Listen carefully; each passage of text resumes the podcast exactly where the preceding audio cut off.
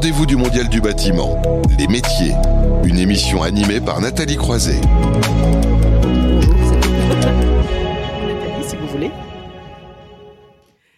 C'est donc une nouvelle séquence. J'étais déjà en train d'échanger avec euh, mon invité dans ces rendez-vous du mondial du bâtiment. Une séquence consacrée au métier. Alors on le sait, le secteur du bâtiment et des travaux publics un regorge de compétences, de métiers très variés. On retrouve la conception, la construction, le développement, l'étude de stratégie et j'en passe. Et donc tous les mois dans ces rendez-vous du mondial du bâtiment, on prend le temps d'un éclairage sur les métiers, les métiers de la transition énergétique ce mois-ci et de voir d'un peu plus près finalement comment les jeunes et comment euh, déjà il s'intéresse au sujet, mais comment la formation peut répondre à cette demande croissante des jeunes? Pour en parler euh, avec moi, Jacques-Olivier Non, bonjour.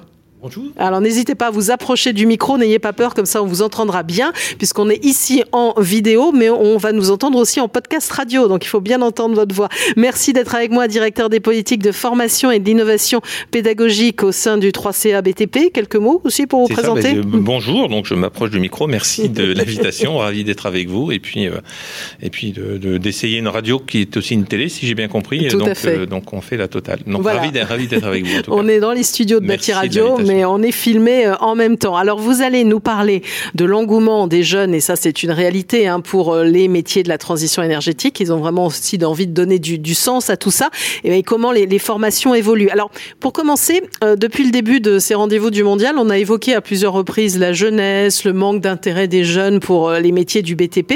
Vous, vous avez, vous avez envie de nous dire, mais non, pas du tout. Qu'est-ce que c'est que cette idée qu'on nous met en avant? Non, pas du tout. Effectivement, qu'est-ce que c'est cette idée qu'on nous met en avant?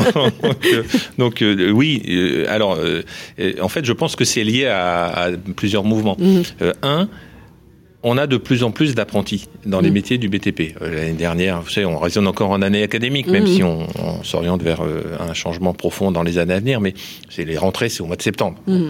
Euh, rentrée de septembre 2020, plus 12% d'apprentis. La rentrée précédente, plus 8%. Les rentrées encore avant, c'était entre plus 6 et plus 7%.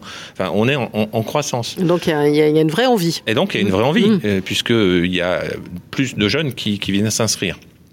Parallèlement à ça, on a travaillé beaucoup avec les CFA mhm. pour limiter les ruptures, ce qu'on appelle les ruptures et les abandons, c'est-à-dire ceux qui commencent une formation en apprentissage et qui la finissent pas. Et on commence vraiment à avoir des résultats. On a perdu, enfin, on, était à, dans les pires années à 23-24% de jeunes qui ne finissaient pas les formations. Aujourd'hui, on est plus proche des 17%. Donc, entre une hausse mhm. du nombre de jeunes qui commencent les formations et une baisse de ceux qui s'arrêtent entre deux, je peux pas dire que ça marche pas. Par contre, mais c'est peut-être de l'autre côté, il y a une demande et puis finalement on la trouve pas encore. Enfin, on, y a, y a, on trouve exactement. pas. C'est le problème de l'offre et de la demande. Exactement, c'est exactement ça. Il y a des besoins qui sont énormes, qui sont euh, mm. vraiment très importants. Euh, on a des professionnels qui nous crient mais euh, donnez-moi des jeunes, euh, j'ai des contrats, j'ai un souhait d'accueil, euh, je trouve personne. et c'est devenu effectivement une chasse aux jeunes dans le marché de l'emploi national parce que il y a euh, le monde du BTP qui, est en quête de jeunes talents, mais il n'y a pas que le monde du BTP qui est en mm. quête de jeunes talents. Hein. Il y a tout un tas de, secteurs qui sont en tension. Le premier en, tension, sont, euh, c'est le secteur qu'on appelle globalement les services à la personne, mm. mais il n'y a pas que celui-là. Euh, il y a tout un tas de secteurs qui sont en tension. Et le BTP s'en sort plutôt bien avec cette mm. croissance-là. Maintenant, c'est vrai que... c'est une fausse image. On dit, moi, j'ai besoin, j'ai besoin de jeunes, mais en fait, les jeunes, ils sont pas là. Mais si, ils sont là, ils vont se former, mais il faut le, le temps qu'ils se forment. C'est ça le temps, Exactement. Il faut le temps qui se forme et puis euh, il faut aussi euh, on n'est jamais content en fait vous avez un français qui râle pas c'est qu'il est malade. Donc euh, on, est toujours on n'est jamais content parce on a été très obéissant pendant tout le confinement et tout on râle mais on est très obéissant on ronchonne mais finalement on est obéissant on, a des petits capuchons sur les micros tout ça. Donc non non pour devenir un peu sérieux le c'est normal. Il y a des besoins plus importants que mm. les flux de jeunes qui veulent s'orienter et donc on ne voit pas que les flux sont plus importants qu'hier. Alors sur le développement durable. Euh, oui, voilà, il y a ce sujet-là, parce qu'on parle des, métiers de la transition énergétique. Euh, vous, vous sentez justement que les jeunes sont euh, plus attirés par ces métiers? Absolument, absolument. C'est une génération. Euh, alors, faut toujours avoir en tête hein, que euh, nous on vieillit, mais eux ils vieillissent pas. C'est-à-dire qu'on voit toujours les jeunes arriver au même âge. Euh, on voit toujours les jeunes arriver. Ils ont, je sais pas, sortie de collège ou ils ont dans les 18 ans. Donc on les voit, on pense qu'ils ont toujours le même comportement parce qu'ils ont le même âge, mais c'est nous qui vieillissons. Mm. Et en fait, là, la génération qui a, qui, qui a commencé à arriver, ils sont, moi je les trouve géniaux parce que non seulement ils veulent trouver une place dans la société Mais en plus, alors donc gagner des sous, etc., etc., fonder une famille, voilà. Mais en plus, ils veulent avoir un rôle. C'est-à-dire qu'on a vraiment une, très forte appétence de cette génération-là euh, à, jouer un rôle sur l'environnement, sur leur environnement, sur la question euh, de l'environnement, du développement durable, de l'impact qu'ils peuvent avoir sur la planète. Et ça, c'est une grosse demande de leur part. Mais ça veut dire qu'ils vont être exigeants aussi avec vous. Ah bah oui. S'ils ont cette attente-là. Ah oui, oui, carrément. Ils sont carrément exigeants parce qu'ils nous disent euh, bon, moi, ma formation, euh, mon contenu de formation, euh, c'est bien beau de faire ceci ou cela, mais je veux savoir quel est l'impact, quel est quel est mon rôle là-dedans. Ce qui fait que bah voilà, on inclut des mesures. Bah, D'ailleurs, l'intervenant précédent était pile là-dedans. Hein. Cette mesure d'impact carbone, mmh. il faut l'intégrer dans les formations pour que les jeunes soient en mesure au moins de la de, l'imaginer. Ils savent que tiens, je vais régler la chaudière comme ci, comme ça, euh, ça va me faire gagner un degré dans le corps de chauffe. Mmh. Euh, pour le même résultat, le même ressenti dans le logement, dans l'habitation, dans l'espace, mais en fait, gagner un degré dans le corps de chauffe, mon impact environnemental, il est là. Et euh, il faut avoir en tête que c'est une génération qui a un poids sur les épaules pharaonique. Hein. déjà, ma génération, on, est des héritiers du baby boom. Euh, voilà, hein, qui, qui, a fait un certain nombre de choix qu'on doit assumer. Bon. Euh, et puis, la génération précédente, la mienne, euh, à peu près la nôtre. oui, on, peut dire la nôtre. On, a mis, on met sur les jeunes générations le poids de l'avenir. Ils ont, ils ont, mais depuis l'école maternelle, sur les épaules, le poids de l'avenir de la planète. On avait, mais on n'a pas ça. Je suis pas sûr qu'il y ait jamais eu une génération à, à l'échelle de la planète mondiale qui est à ce point un poids de responsabilité sur ben, l'avenir de la planète et même globalement de façon l'avenir de l'humanité puisque la planète s'en sortira très bien sans nous. Alors puisqu'on parle de formation, on va rentrer dans le vif du sujet. Bon là on parle de formation liée au métier de la transition énergétique. Enfin vous faites pas ça depuis 2-3 mois. Hein. Je veux dire c'est quelque chose dans lequel vous êtes engagé quand même depuis un petit moment. Ça fait un petit moment donc euh, je crois. Enfin j'ai entendu de ci de là d'un certain nombre de, de, rappels sur la réglementation technique. Tout le mm. monde a en tête je suppose parmi les auditeurs la RT 2008, la RT 2012, qui en fait n'a pas changé grand-chose, si ce n'est que de rendre obligatoire les éléments de la RT 2008. Depuis, il y a eu un certain nombre d'autres réglementations techniques. Tout ça s'est intégré euh, dans les référentiels de formation euh, des jeunes, et puis dans ce qu'on appelle aussi les référentiels de certification des jeunes. Alors là, c'est à moi d'être technique.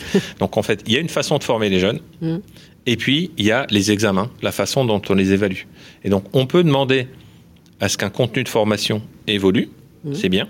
Mais si on ne demande pas dans le même temps que le contenu, la façon dont on évalue, dont on pose l'examen, change, bah, on peut avoir une formation qui en fait ne sera jamais évaluée. Mmh. Et donc en fait, euh, c'est un des rôles du 3CABTP, c'est de faire évoluer les diplômes pour que ça intègre tout ça. D'accord. Donc, ça veut dire qu'il y a quand même une, c'est pas, ça date pas d'hier, mais vous voyez vraiment une évolution euh, dans la formation. Ça tient à quoi? Alors on parle de plus en plus de la place du numérique. J'imagine qu'elle a une place aussi croissante dans ces formations. Alors il y a le numérique. Qui a changé? mmh. Alors il y a le numérique, c'est sûr, avec tout le processus BIM qui est qui, rend des choses, euh, du fait de l'arrivée du numérique, qui rend des choses possibles qui étaient bien compliquées avant.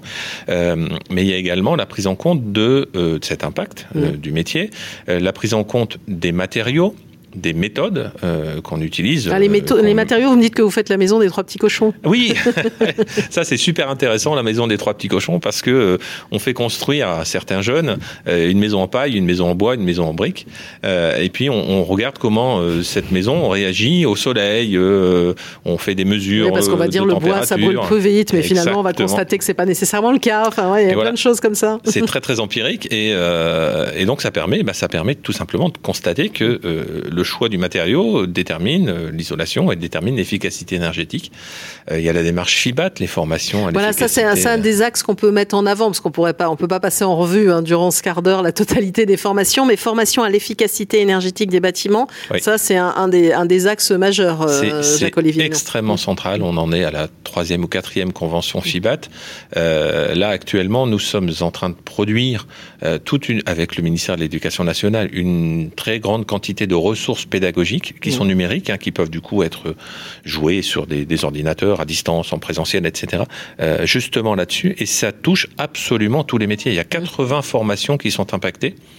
Euh, ça veut dire que vous pouvez parler à un peintre, enfin il y a tout type de métiers qui sont concernés finalement par des enjeux d'efficacité. Oui, mmh. oui. Mmh. Imaginez qu'effectivement la question du peintre, elle est, elle est enfin l'exemple du peintre est très intéressant. Aujourd'hui, plus, plus aucun jeune n'est formé en peinture mmh. sans avoir euh, la conscience de l'impact environnemental qu'il a sur le choix du fond, sur le choix de la peinture, sur le ruissellement, sur son effet isolant, sur euh, le, comment dire la relation qu'il a avec le métier d'à côté, hein, parce que on sait très bien que l'efficacité énergétique des bâtiments c'est aussi une question d'interface euh, entre les métiers.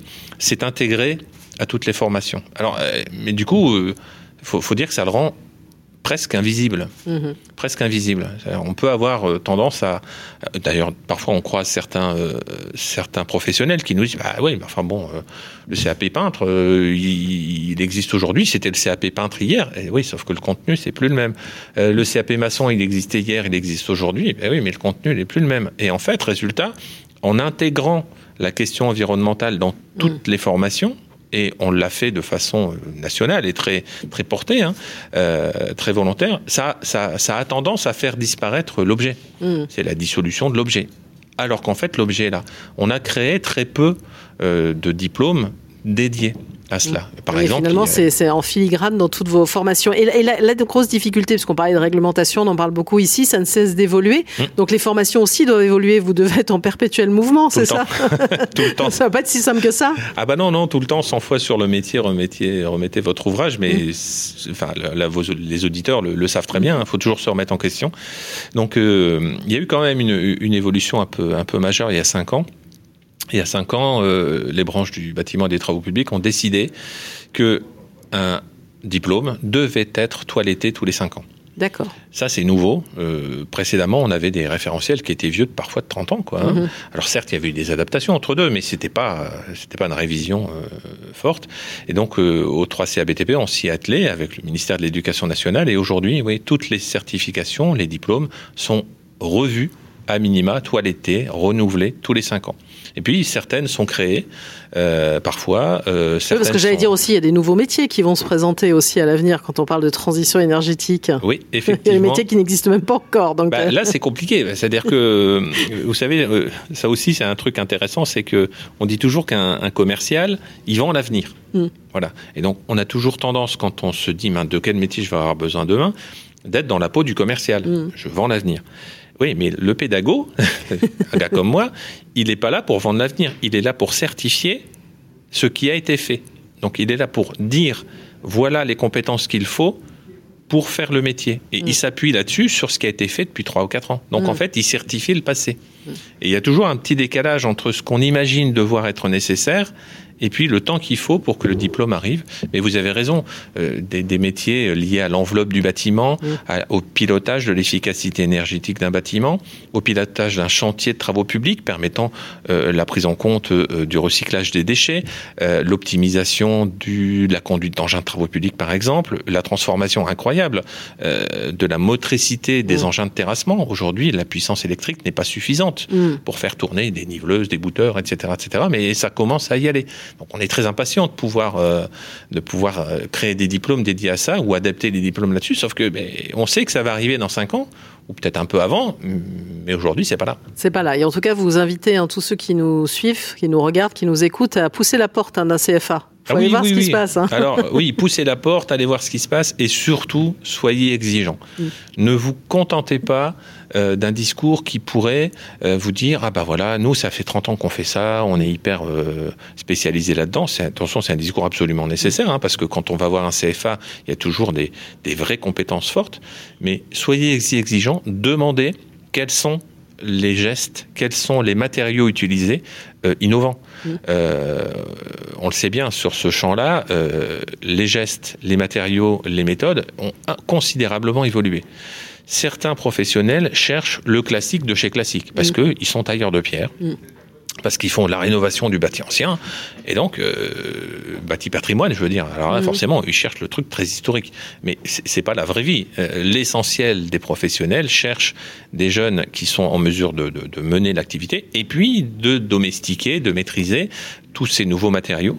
Donc pousser la porte des CFA, aller voir ce qu'ils font. Alors c'est vrai que pousser la porte en ce moment, et, les journées portes ouvertes, c'est un peu, fermé, mais ça commence à réouvrir. on va être optimiste. Mais demandez, poussez, euh, soyez exigeants. Bah, merci à vous pour cet éclairage, en particulier sur les métiers de la transition énergétique et les plus jeunes. Jacques-Olivier euh, Hénon, directeur des politiques de formation et de l'innovation pédagogique au sein du 3CA BTP. on va marquer une courte pause et puis on arrivera à la séquence construction 4.0 et se poser cette question finalement un peu sensible.